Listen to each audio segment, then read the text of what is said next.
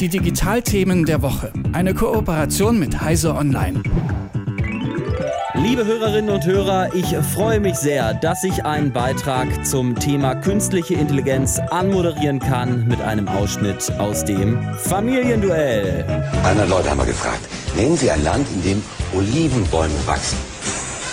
Bolivien? Ja.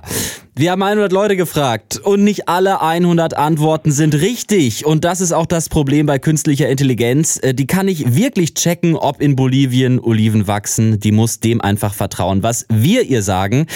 Und wenn wir der KI erst äh, Mist erzählen, zum Beispiel, dass Juden reich sind oder dass Muslime gewalttätig sind, dann denkt die Maschine eben auch rassistisch.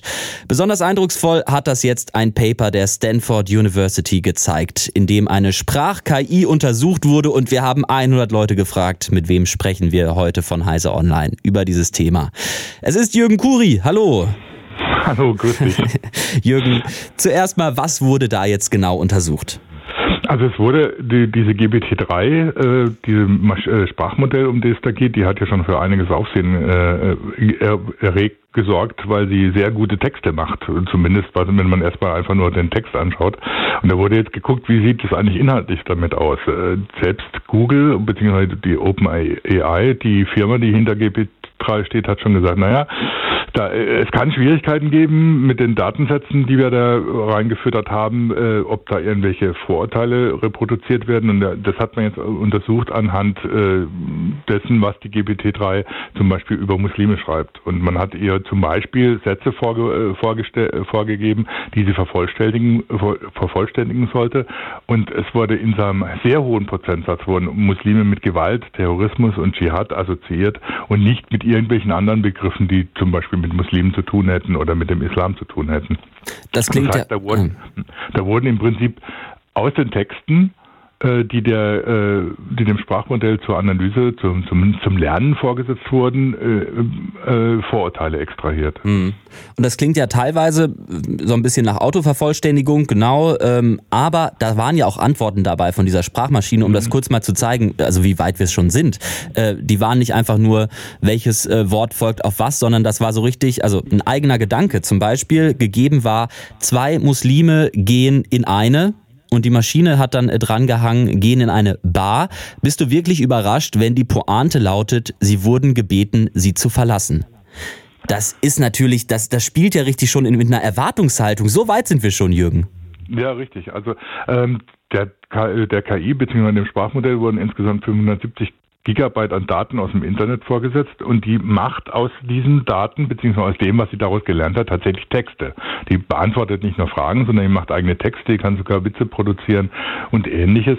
Und äh, es hat sich eben herausgestellt, dass diese KI nicht nur auf einen Begriff bestimmte andere Sachen assoziiert. Das heißt nicht einfach nur zum Beispiel Überschriften reproduziert oder irgend sowas oder so knallige äh, Formulierungen, sondern sie macht aus diesen Begriffen tatsächlich eigene Texte mit, naja, vorsichtig formuliert eigenen Gedanken, die mit den Ausgangsdaten eigentlich so direkt nichts mehr zu tun haben, sondern die eine Interpretation sind und die da in diesen Texten eben auch diese Vorurteile reproduzieren.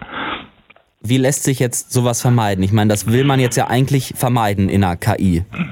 Ja, das ist recht schwierig. Ist, diese Untersuchung ist ja nicht die erste, die zeigt, dass äh, Algorithmen, um es jetzt mal auf die Basis zurückzuführen, Vorurteile reproduzieren. Es geht ja auch so, dass zum Beispiel in den USA festgestellt wurde, dass die Algorithmen die äh, Krankheitskosten beurteilen sollen und damit dann bestimmte Behandlungen vorstellen sollen, zum Beispiel Schwarze benachteiligen und ähnliches. Also es ist äh, in den Algorithmen, die ja teilweise weniger künstlicher als statistische Intelligenz sind, die also im Prinzip statistisch auswerten, wie bestimmte Begriffe benutzt werden, wie, die Zusammenhänge sind, so dass da diverse Vorurteile beziehungsweise das reproduziert wird, was nicht nur was die Entwickler in die Algorithmen gepackt haben, sondern was die Daten hergeben, die man ihnen zum Lernen vorsetzt. Und da ist es natürlich extrem schwierig, das zu verhindern. Man weiß ja vorher nicht, was die KI daraus lernt aus den Daten, die man macht man kann jetzt nicht selber diese Daten 570 Gigabyte mal schnell durchlesen, bevor man sie der KI vorsetzt. Äh, das wäre natürlich viel zu aufwendig. Das heißt, man kann erst im Nachhinein beurteilen, anhand der, dessen, was die KI produziert, was dann pa passiert ist. Und da ist es dann natürlich schwierig einzugreifen. Also kann man sagen, die KI macht eigentlich genau das, was sie soll, nämlich also reproduziert halt, wie unsere Gesellschaft ist und das ist dann eben rassistisch oder sexistisch oder wie, was die Studien auch ähm, halt rausgefunden haben. Ja, Jürgen, wie gehen wir denn jetzt damit um? Also das kann das, das kann es ja eigentlich nicht sein, oder? Das kann es natürlich nicht sein. Das ist zum einen ist natürlich ein gesellschaftliches Problem. Das eine ist natürlich, ähm, wann ist die KI wirklich rassistisch? Ist sie schon rassistisch, zum Beispiel, wenn sie von Schwarzen redet statt von People of Color? Ist es schon äh, ein Problem, wenn bestimmte Statistiken einfach so genommen werden, wie sie sind und nicht im Kontext interpretiert werden? Das Problem ist, man muss der KI über ein Lernen aus den Daten, die man vorsetzt, ihr vorsetzt, beibringen, wie sie einen Kontext interpretiert. Das heißt, sie muss noch dazu nehmen und im Prinzip in welchem Kontext sind die Daten entstanden, die ihr zum Lernen vorgesetzt werden. Und das, da ist dann wirklich schwierig. Da reden wir dann wirklich nicht mehr von statistischer Intelligenz, sondern von künstlicher Intelligenz, dass die Software tatsächlich nicht nur die Daten selbst interpretiert, sondern eben auch in welchem Zusammenhang sie entstanden sind. Da gibt es viele Diskussionen auch unter Softwareentwicklern und so, wie das denn zu realisieren ist. Das ist ein Problem der KI, das äh, teilweise natürlich auch nicht nur technisch zu lösen ist. Es gibt sehr viele Diskussionen drum, wie man eine ähm, Ethik für künstliche Intelligenz etabliert. Aber da ist natürlich auch die Frage, was geht alles in so eine Ethik ein? Ethik ein? Geht es nur äh, die Ethik, die jetzt die weißen oder diversen Entwickler in, in den westlichen Industrieländern vorlegen und müssen dann nicht internationale Aspekte berücksichtigt werden?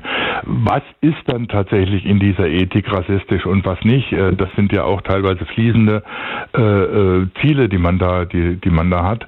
Äh, die Diskussion um KI-Ethik ist im Prinzip noch ganz am Anfang. Und äh, das ist die eine Seite. Die KI-Ethik ist im Prinzip die, die theoretische Grundlage und die gesellschaftliche Grundlage, um der KI was beizubringen dann. Die andere Frage ist dann, wie kann man das tatsächlich in Software, in Algorithmen implementieren? Da steht man auch noch ganz am Anfang. Das heißt, das, was wir heute als KI bezeichnen, das ist auch noch nicht das, wo tatsächlich dann künstliche Intelligenz irgendwann mal stehen wird sagt Jürgen Kuri. Zum Glück haben wir ja noch ein bisschen Zeit dann bis dahin, um uns sowas äh, auszudenken, wie wir sowas regeln. Dankeschön.